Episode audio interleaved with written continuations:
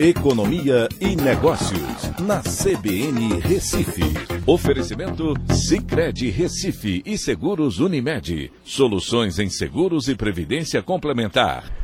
Olá, amigos, tudo bem? No podcast de hoje eu vou falar sobre os bancos centrais dos Estados Unidos e da zona do euro que elevaram novamente as taxas de juros. Porém, ambos reduziram a intensidade dessa, dessa elevação de juros. Lá nos Estados Unidos, a alta foi para um patamar de 4,25% a 4,5% ao ano, com um aumento de 0,5 ponto percentual.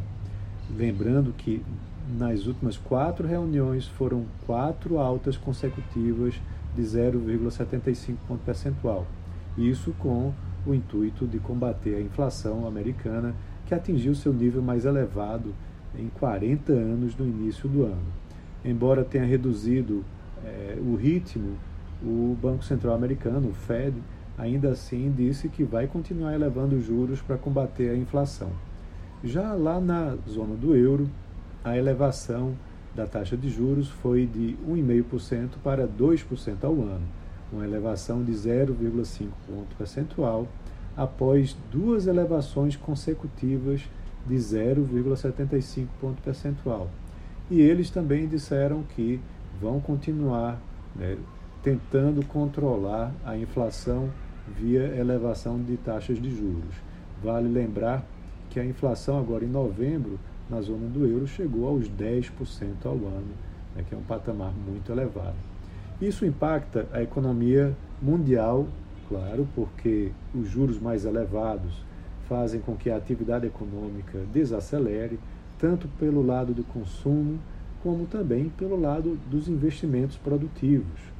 E aqui no Brasil isso traz também impactos, porque quando você tem as taxas por lá subindo, é, os investimentos em títulos de renda fixa por lá se tornam mais atrativos.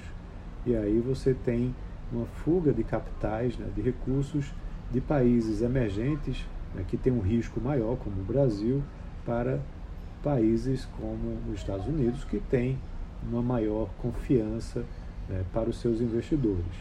É, porém, o resultado dessa redução do ritmo, na realidade, até animou os mercados, porque significa que os juros talvez não fiquem num patamar tão elevado quanto se esperava. E aí as bolsas terminaram subindo tanto lá fora como aqui no Brasil. Ah, o Brasil tem agora uma questão importante que é uma taxa de juros muito elevada, de 13,75% ao ano, com uma inflação que está baixa, né, vem convergindo para algo muito próximo do teto da meta. Então, os juros reais estão muito elevados, o que ainda termina atraindo muitos investidores para os títulos aqui brasileiros que pagam juros reais positivos. Na realidade, os, os juros reais, que são os juros nominais da Selic menos a inflação, são os mais elevados do mundo atualmente.